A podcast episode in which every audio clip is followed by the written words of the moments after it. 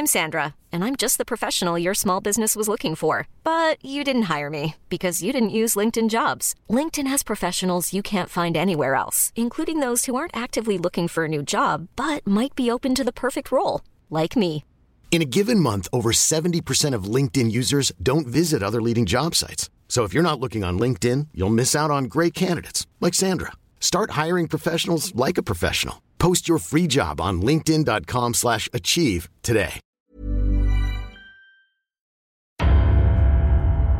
Der John Sinclair Podcast.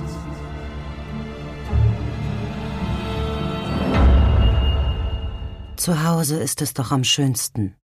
Von Ian Rolf Hill. Gesprochen von Dietmar Wunder. Sie hätten niemals hierher kommen dürfen. Die Worte, die der Wirt des winzigen Kaffeenions mit Grabestimme von sich gab, veranlassten meinen Freund Suko mir seinen gefürchteten Das ist alles deine Schuld Blick zuzuwerfen.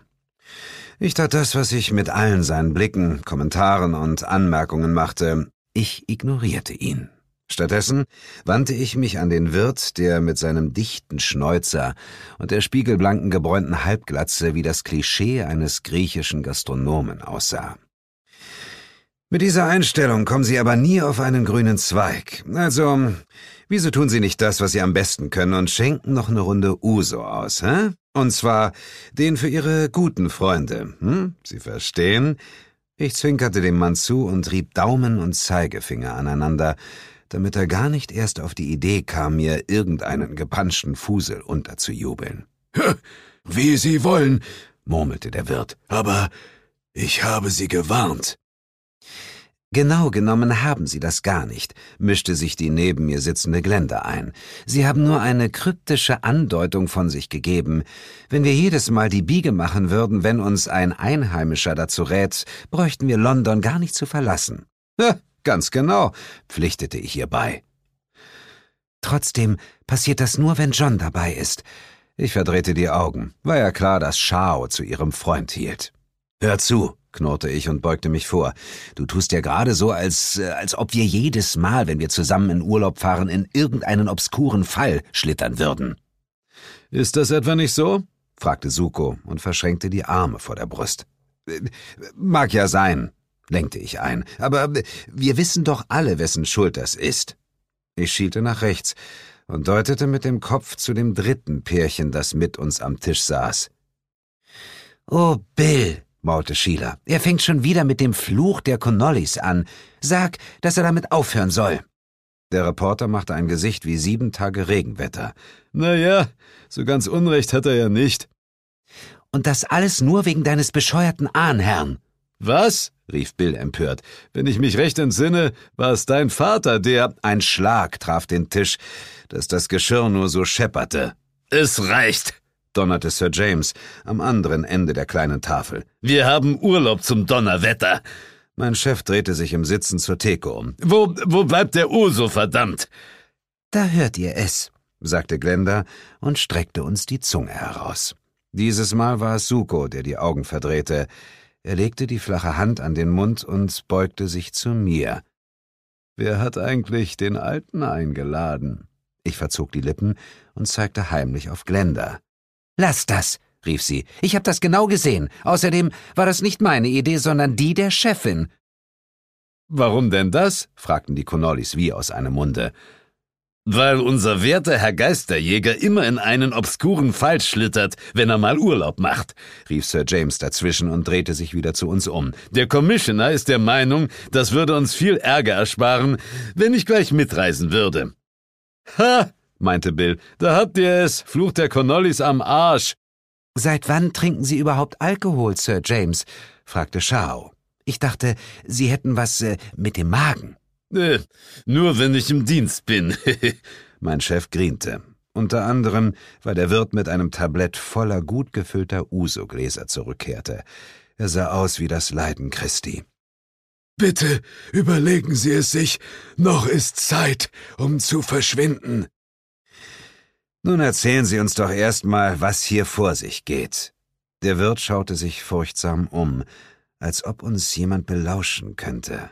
Dabei hatten die letzten Einheimischen das Lokal bereits vor einer Stunde verlassen, und wir waren offenkundig die einzigen ausländischen Gäste. Unser Gastgeber senkte die Stimme. Sie, Sie kommen jedes Jahr zur selben Zeit, sobald die Hauptsaison beginnt. Wer klug ist, verschanzt sich und geht nicht ins Freie, obwohl es auch schon Fälle gab, wo sie in unsere Häuser eingedrungen sind. In Scharen fallen sie über unsere Insel her und wir, wir können nichts, aber auch gar nichts gegen sie tun. Ich lüpfte eine Braue. Von wem bitteschön sprechen Sie? Zombies aus dem Meer? Ein uralter Fluch? Vielleicht dreihundert untote Spartaner, witzelte Bill. Der Wirt schüttelte den Kopf. Ich, ich habe schon zu viel gesagt. Tun Sie sich selbst einen Gefallen und bringen Sie sich in Sicherheit. Ehe einer von uns nachhaken konnte, polterten Schritte auf der Treppe, die in den ersten Stock führte. Ein Mann im Smoking, nebst Knebelbart und stechendem Blick, kam die Stufen hinab, dicht gefolgt von einer Frau mit starren, weit geöffneten Augen, die ihr einen, einen leicht hysterischen Ausdruck verliehen. Sie trug ein schwarzes, eng anliegendes Kleid, das ihre üppigen Formen betonte. Die ebenfalls schwarzen Haare standen wirr nach allen Seiten hin ab. Ihre Haut war bleich, mit einem Stich ins Bläuliche, was ihrer Attraktivität keinen Abbruch tat. Ich werde ja wohl noch meine Haare machen dürfen, schrie sie dem Mann hinterher, der unten angekommen auf dem Absatz herumwirbelte. Zweitausend Jahre läufst du wie ein Besen herum und jetzt willst du deine Haare machen, brüllte er und lief feuerrot an. Und wenn ich feuerrot sage, dann meine ich feuerrot. Schlängelchen, schwing deinen Hintern hier runter, aber ein bisschen plötzlich. Dann wandte er sich dem Wirt zu. Was äh, sind wir Ihnen schuldig? Hey, Momentchen mal, raunte Bill. Hat der Knabe nicht gesagt, er hätte keine freien Zimmer mehr? Ich antwortete dem Reporter nicht, sondern starrte auf die schmale Gestalt, die eben die Treppe hinter sich ließ, um mit hängenden Schultern auf den Tresen zuzugehen, wo sie sich lässig mit dem Rücken gegen den Handlauf lehnte und trotzig auf einem Kaugummi herumkaute. Lippen und Lider waren schwarz geschminkt. Sie trug ein bauchfreies Top, durchlöcherte Jeans und Stiefeletten. Sie hatte flammendrotes Haar und die Figur einer, wie von der Tarantel gestochen, schoss ich von meinem Stuhl hoch. Hey, wäre vom wilden Affen gebissen, wie? konnte sich Sir James den Kommentar nicht verkneifen. Offenbar war ich der Einzige, der bemerkt hatte, wer uns da einen Besuch abstattete. Mein Kreuz hat sich erwärmt, sagte ich. Ach, jetzt geht das wieder los, murmelte Sheila und stöhnte genervt, während sie theatralisch mit den Händen wackelte. Mein Kreuz hat sich erwärmt, mein Kreuz ist zu kalt. Mein Kreuz ist grün, mein Kreuz ist blau, schlug Bill in dieselbe Kerbe. Könntet ihr vielleicht mal die Klappe halten, rief ich und deutete auf den Teenager mit dem flammendroten Schopf. Da steht Asmodina.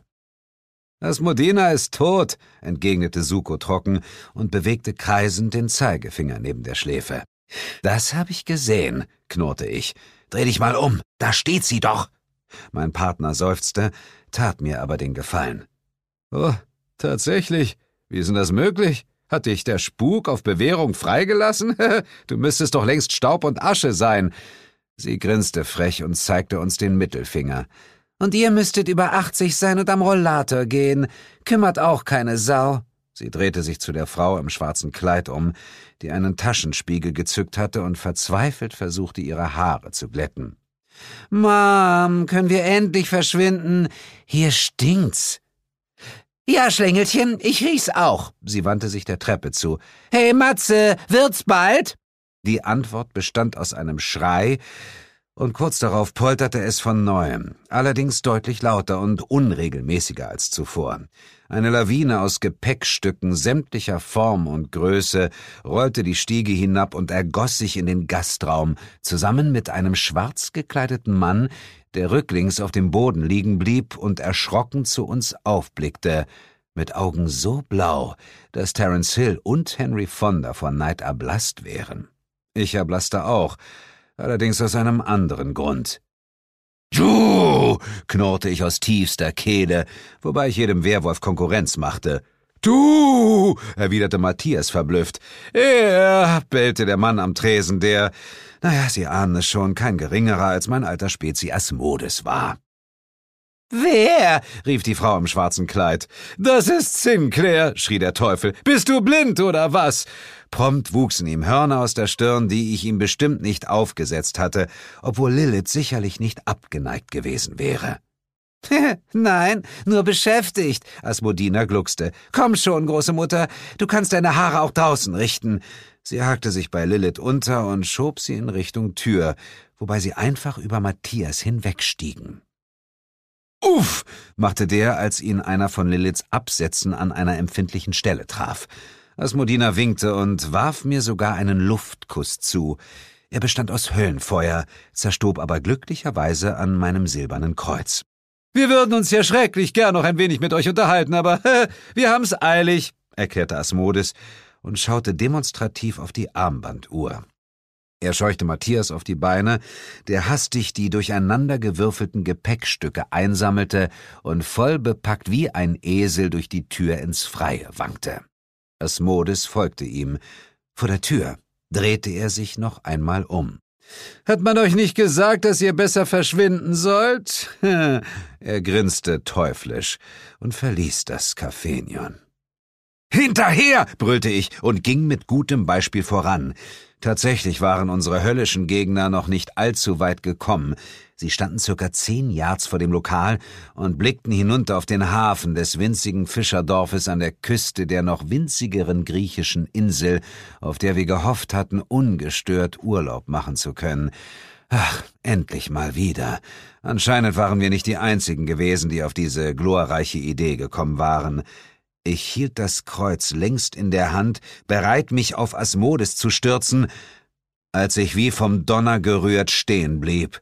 Und das war keineswegs im übertragenen Sinne gemeint, denn eben dröhnte das langgezogene, monotone Brüllen dreier gigantischer Monstrositäten, die sich auf direktem Kurs zum Hafen befanden, über das Wasser in das Dorf, wo es Fenster und Kniescheiben gleichermaßen zum Erzittern brachte. Mein Gott, ächzte Glenda neben mir und griff nach meiner Hand. Wir, wir sind verloren. Das ist dein Werk, schrie ich den Teufel an. Der wirbelte herum. Mein Werk? Bist du irre? Ich bin böse, nicht bekloppt. Beweis es und hilf uns. Er tat, als müsse er über meinen Vorschlag nachdenken. Äh, na ja. Äh, nö. Das steht nicht in meiner Stellenbeschreibung, sprach's und fuhr gemeinsam mit der großen Mutter und der nicht mehr ganz so kleinen Teufelstochter zur Hölle. Zurück blieb ein penetranter Schwefelgestank und äh, ein verdutzter Matthias. Der sah sich hektisch und auch ein wenig ängstlich um. Werbung! Ihr habt schon alle John Sinclair-Folgen rauf und runter gehört und könnt fast alles auswendig mitsprechen? Dann haben wir hier eine neue Hörspielreihe, die euch sicher gefallen wird. Den Hauptcharakter kennt man übrigens auch aus der ein oder anderen John Sinclair-Folge. Richtig geraten. Es geht um Professor Zamora. Der berühmte Parapsychologe kämpft mit seiner Assistentin Nicole gegen finstere Dämonen und Geister. Wie das klingt, hört ihr hier in der Hörprobe. Umdrehen, habe ich gesagt. Blitzschnell hatte Zamora zugeschlagen. Schnell! Niki, schnapp dir die Pistole! Ihr Bastarde! Was machen wir jetzt mit ihr? Da ist noch ein weiterer Kerker. Los, rein mit der Alten!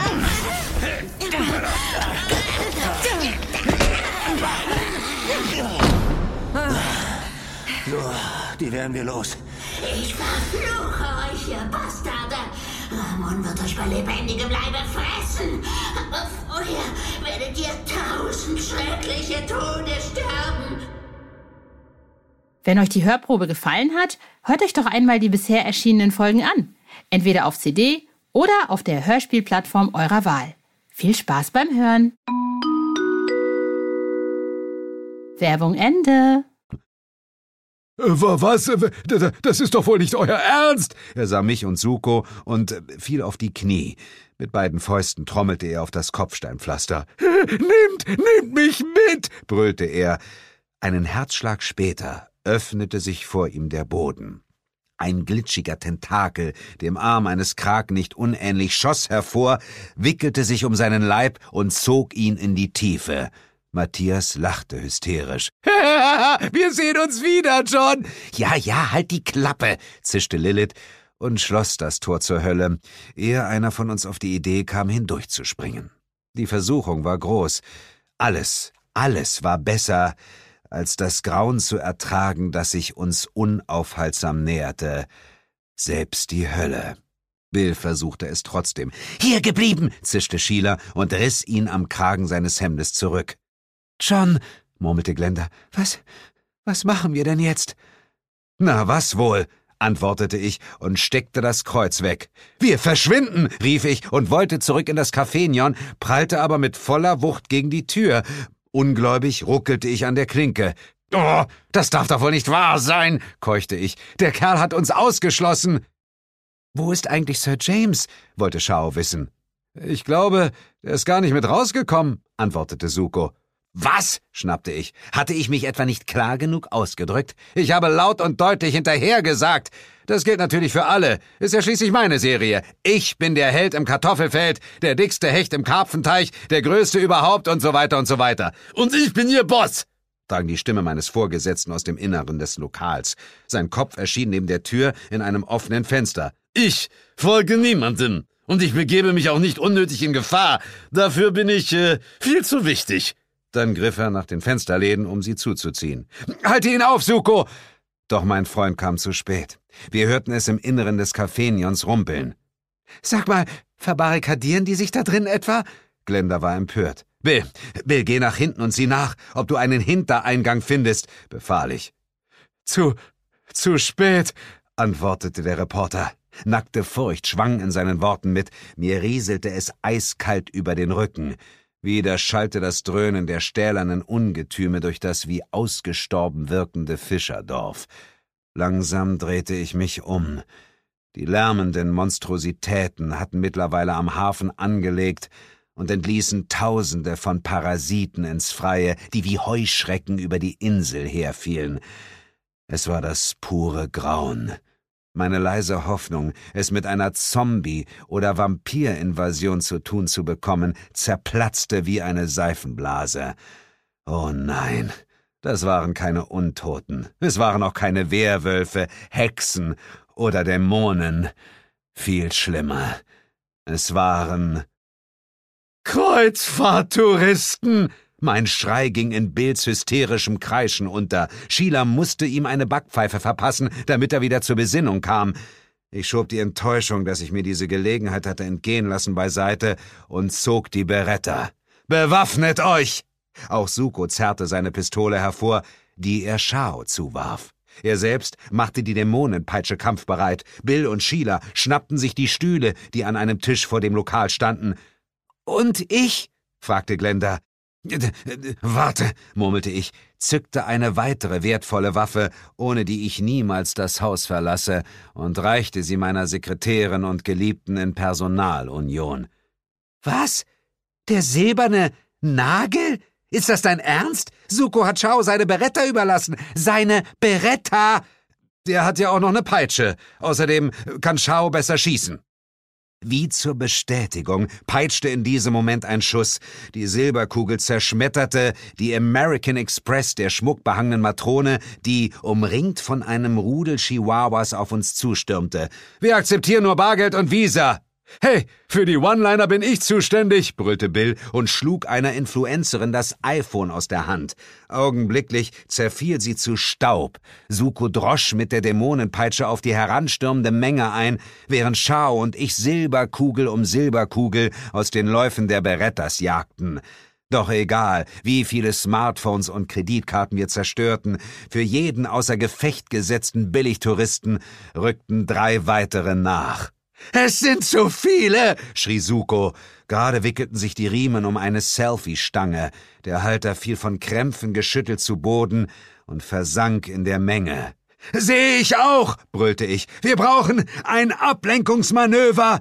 Ich mach das, schrie Glenda, zog den silbernen Nagel aus dem Brustbeutel eines gemästeten Teenagers und brach aus der Formation aus. Billig produzierte Souvenirs aus China zu Wucherpreisen, brüllte sie und rannte in eine Seitengasse. Mir blieb beinahe das Herz stehen. Glenda, bist du verrückt geworden? Doch sie hörte meine Rufe nicht mehr. Dafür war sie schon zu weit entfernt. Hinzu kam das begeisterte Johlen der Menge, die sich augenblicklich an die Fersen meiner Freundin heftete. Ich sah noch, wie Glenda um eine Ecke bog, dicht gefolgt von einer Meute geifernder Pauschaltouristen, die es kaum erwarten konnten, ihr Geld zum Fenster rauszuwerfen. Nein! brüllte ich und wollte ihr hinterherlaufen, stolperte jedoch prompt über den Stuhl, den mir Bill geistesgegenwärtig vor die Beine geworfen hatte. Nicht schon! schrie der Reporter und warf sich auf mich. Bist du wahnsinnig? Du kannst hier nicht mehr helfen, aber du kannst dafür sorgen, dass ihr Opfer nicht umsonst war. Er deutete auf Schar und Schieler, die gerade dabei waren, auf das Dach des Lokals zu kraxeln, während Suko ihnen Rückendeckung gab. Die Dämonenpeitsche hatte man ihm aus der Hand gerissen, doch mein Freund war auch ohne diese Waffe ein gefährlicher Gegner. Unbarmherzig verteilte er Handkantenschläge und Karatetritte und verschaffte den Frauen die nötige Zeit, um sich in Sicherheit zu bringen. Du, du hast recht, rief ich und ließ mir von Bill auf die Beine helfen. Wir sprangen auf die Stühle, die Sheila unter das Dach an die Wand gestellt hatte, packten die Regenrinne und zogen uns in die Höhe. Die Frauen streckten uns ihre Hände entgegen und halfen uns aufs Dach. Der Anblick, der sich uns bot, war überwältigend. Im negativen Sinne natürlich. In Massen schoben sich die Kreuzfahrttouristen durch die schmalen Gassen des Fischerdorfes. Suko! rief Shao mit sich überschlagender Stimme, dann wirbelte sie zu mir herum. John, John, tu was! Keine Munition mehr. Außerdem bin ich ja gerade erst hier raufgeklettert. Das ist nun mal das Schicksal des Sidekicks. Hilf ihm! Hilf ihm! Oder ich erzähle allen, was du in deinem Spülkasten ver... Du, du schaffst das, Suko, brüllte ich aus Leibeskräften. Go, Suko, go, Suko, go, go, go, feuerte ich ihn an, wohl wissend, dass selbst er gegen diese Übermacht keine Chance hatte. Ist das alles? kreischte Schau und packte mich an den Aufschlägen meines Leinenjacketts. Du Dreckiger! Du, du bist einfach. Ja, ja, ja, Freunde, die Nerven lagen einfach blank. Wer konnte es ihr verdenken? Ich schlang meine Arme um Schau und drückte sie fest an mich. Du, du musst jetzt tapfer sein. Wenigstens ist er kämpfend gestorben. Aber ich weiß, wie du dich fühlst. Auch ich, auch ich habe jemanden verloren. Wichtig ist, dass wir uns jetzt gegenseitig trösten. Ey, ich bin nicht tot, du Vollpfosten, brüllte Suko zu uns herauf. Was? Echt jetzt? rief ich und versuchte mir die Enttäuschung, äh, ich meine natürlich die, die grenzenlose Erleichterung, die mir wie ein heißes Schwert durch den Körper zuckte, nicht allzu deutlich anmerken zu lassen. Genau genommen fuhr sie zwischen den Beinen hindurch mitten in die Eingeweide. Aber vielleicht lag das auch an Schaus Knie, das sich ganz präzise dorthin wühlte, wo es mal so richtig weh tat. Sieh dir das an, murmelte sie verblüfft und ließ von mir ab. Sie. Sie verschwinden. Ich. Oh, tut das weh. Ich. Ich sehe es, ächzte ich. Wenn auch ein. Oh, oh, ein wenig. Äh, ein wenig verschwommen. Außerdem höre ich. Äh, ich höre so ganz komische. komische Geräusche. Ich glaube, du. Au, au, au, au. Du hast was Wichtiges kaputt gemacht. Ach, stell dich nicht so an, sagte Sheila. Was du da hörst, sind die Trillerpfeifen der Reiseführer. Ruckartig richtete ich mich auf und traute meinen Augen kaum. Sheila hatte recht. Überall sah ich rote Mappen in die Höhe schnellen, mit denen die Gruppenführer ihre Schäfchen durch die Gassen zu den Schiffen lotsten, die nur wenige Minuten später mit ihrer grauenvollen Fracht ablegten, um die nächste Kykladeninsel anzusteuern. Zurück ließen sie ein Chaos aus geplünderten Geschäften und Unmengen an Müll, den der Wind vor sich hertrieb, wie Steppenläufer in der Wüste. Ha! Ha! Ha! Sie sind weg! rief ich. Und, und seht mal, da ist Glenda! Sie lebt! Mann, natürlich lebe ich, schrie sie. Das habe ich aber nicht dir zu verdanken, Geisterjäger. Ich war mir sicher, dass der Schock aus ihr sprach. Tatsächlich machte sie einen reichlich zerrupften Eindruck. Bist du sicher? fragte ich und zwinkerte ihr von oben herab zu. Was soll denn das heißen? knurrte Suko, der gerade dabei war, Schau vom Dach zu helfen. Ich achtete darauf, die untergehende Sonne genau im Rücken zu haben, als ich meinem Freund und Kollegen die Antwort gab. Hast du nicht gehört, wie ich die Formel zur Aktivierung des Kreuzes gerufen habe? Äh, nö, Gar nichts hat er gerufen, murmelte Schau. Nur Ä und O hat er gemacht. Und wieder, wieder habe ich die Welt vor einer schrecklichen Bedrohung bewahrt, schrie ich laut. Das Gute hat einmal mehr über das Böse triumphiert. Ich reckte die geballte Faust in die Luft. Sehr gut, John, sehr gut, erklang Sir James Stimme unter mir. Dann haben Sie ja sicherlich nichts dagegen, mir morgen einen vollständigen Bericht zukommen zu lassen. Pünktlich um acht Uhr, wenn ich bitten darf. Äh, um acht, aber, aber wir haben Urlaub. Von wegen, der Urlaub ist vorbei. Vorbei? echote ich. Aber, aber, wir, aber wir sind doch gerade erst angekommen. Der Superintendent trat vor die Tür, in der Hand einen schmalen Koffer, auf dem Haupt eine Melone, der Mantel hing über dem Unterarm. Ganz genau, ganz genau. Ich hoffe, Sie haben sich gut erholt. Und Sie wissen ja, was man so sagt. Zu Hause ist es doch am schönsten. Na gut, wie Sie meinen. Ihr lieben Sinclair-Freunde, ich sage euch von ganzem Herzen, die Worte von Sir James, meinem Chef, ja, die haben ja irgendwo auch ähm, eine Berechtigung. Ne? Zu Hause ist es doch am schönsten und ich wünsche euch allen einen wunderschönen Urlaub, auch wenn ihr nicht wegfahren könnt. Denn wie Sir James sagt, zu Hause ist es doch am schönsten.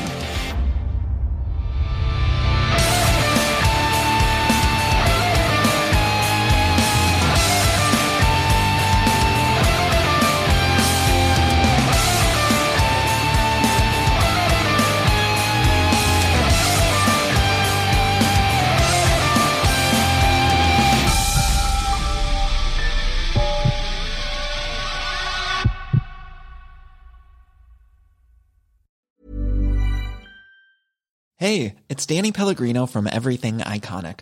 Ready to upgrade your style game without blowing your budget? Check out Quince. They've got all the good stuff shirts and polos, activewear, and fine leather goods, all at 50 to 80% less than other high end brands. And the best part? They're all about safe, ethical, and responsible manufacturing. Get that luxury vibe without the luxury price tag. Hit up quince.com slash upgrade for free shipping and 365 day returns on your next order. That's quince.com slash upgrade.